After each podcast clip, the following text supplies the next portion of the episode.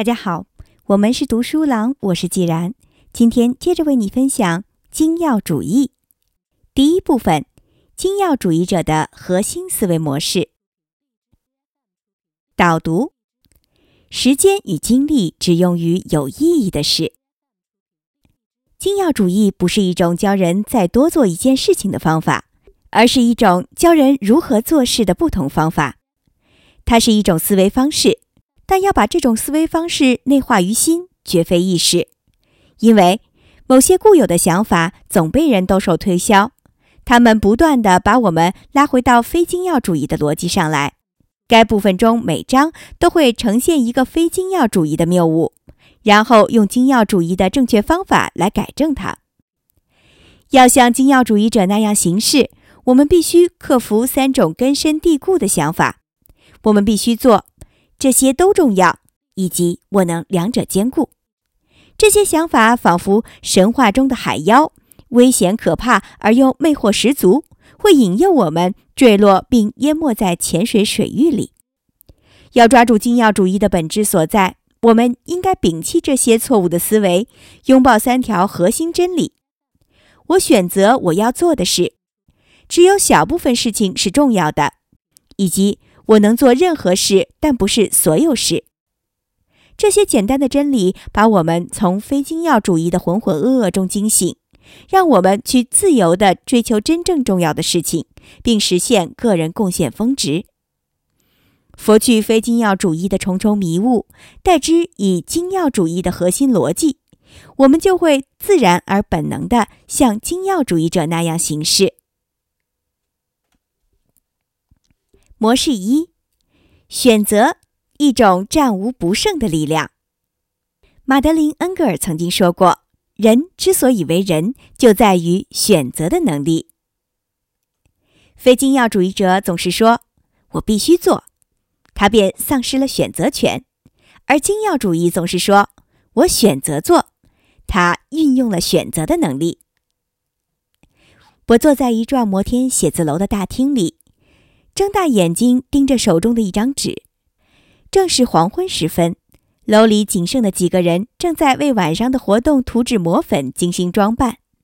那张纸上涂鸦着的文字和箭头是一场长达二十分钟的头脑风暴的产物，写的都是我此刻打算要干一辈子的事情。看着看着，我突然意识到缺了点东西，法学院未被列在上面。能注意到这一点，是因为我已经在英格兰的法学院学习半年了。我申请学习法律，是因为总有人建议我要让自己的选择更具有开放性。一旦学成，我就可以当律师、写法学著作、教授法律课程或者从事法律咨询工作。那样，我就可以随心所欲地施展自己，或者起码可以这样推断。然而，我几乎从一开始学习法律就没有在那些试图多面出击的追求中进行选择。我白天读法律书，晚上看那些重量级管理学家的著作，闲暇时间用来写作。这是一种典型的横跨战略，企图同一时刻面面出击。结果，我既没有在任何一项追求中彻底失败，也没有在任何一方面大获全胜。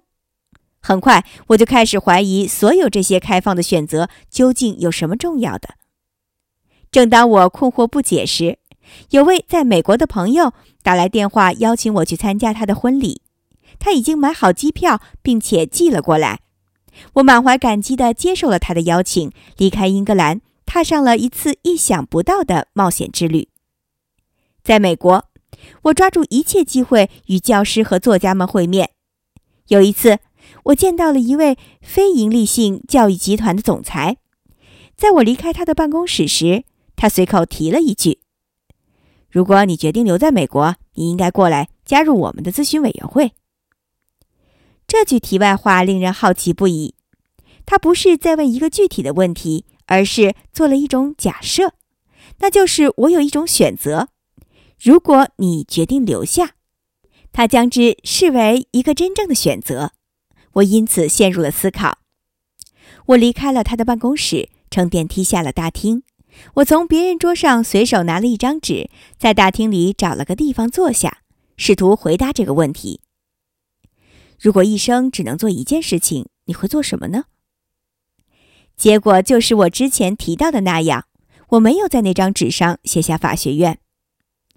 在那一刻之前，我虽然在逻辑上一直都知道自己可以选择不学法律，但是在感情上，不学法律从来都没有成为我的选项。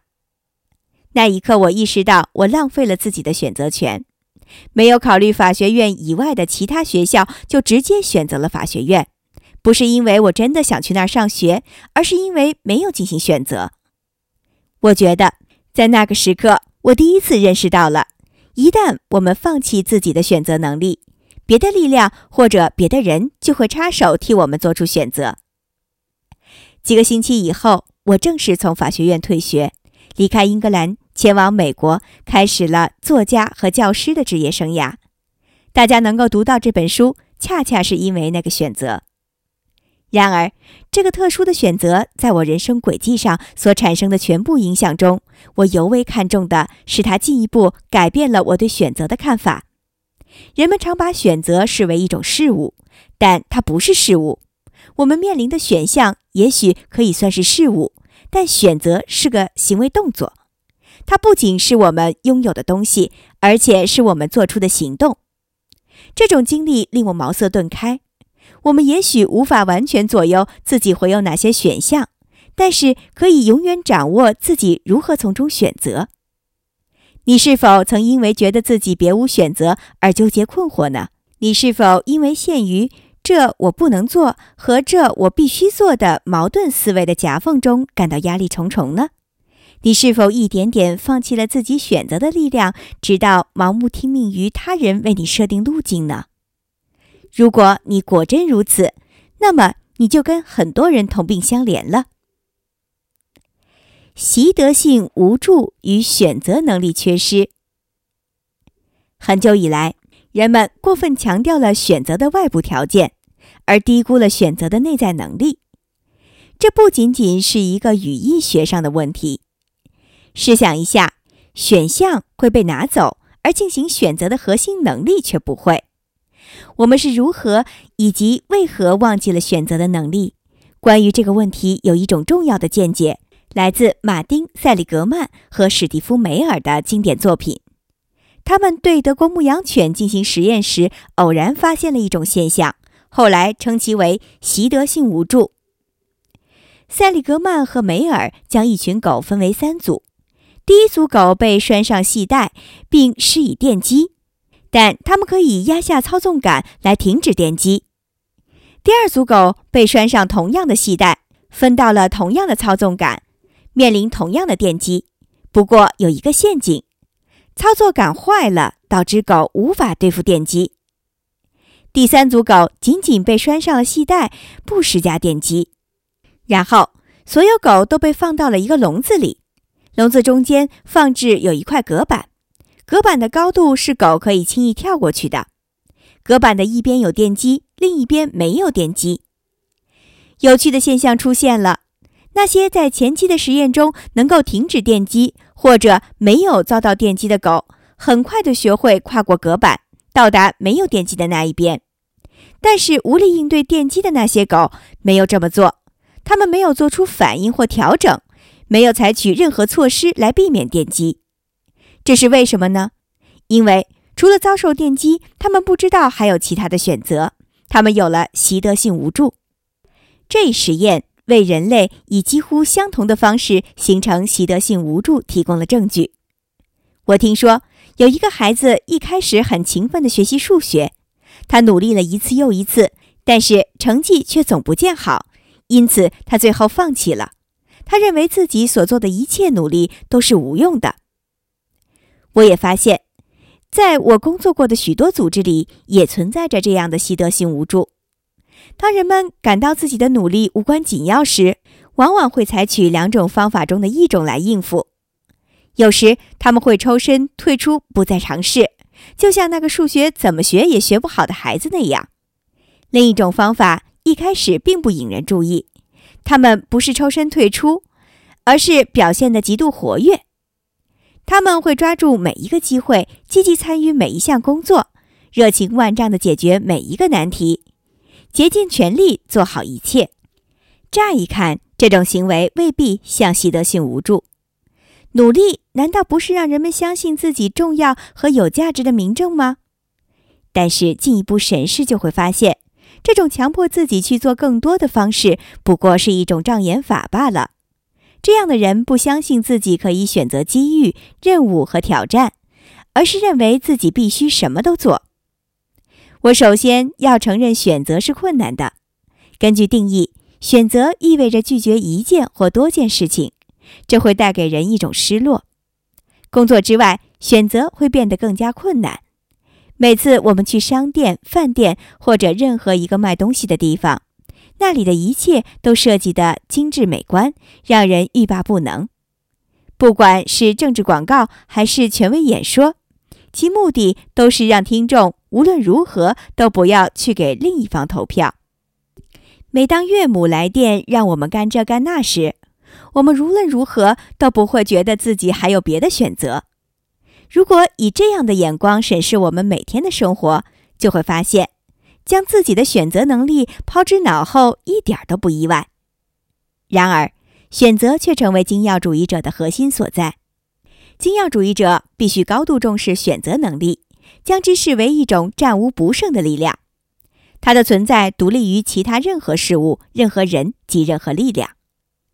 美国心理学家之父威廉·詹姆斯曾这样写道：“我的第一个自由意志行为就是相信自由意志。”这就是为何在精要主义者的养成之旅中，你必须掌握的第一种，并且是最重要的一种能力，就是做出选择的能力。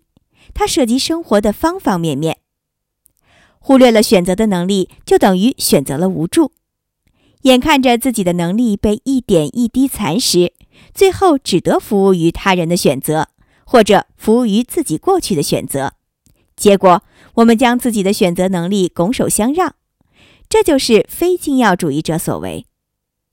精要主义者不仅重视选择能力，而且还庆幸它的存在。他们深知，一旦将自己的选择权拱手相让，那么就不仅给予了他人这种力量，而且还明确的授权他人来替自己做出选择。本小节的核心观点是：不加思考的努力。等同于习得性无助，无视拒绝带来的失落感，高度重视选择能力它的存在独立于其他任何事物任何人及任何力量。今天就为大家分享到这里我是既然我们是读书郎谢谢收听再见。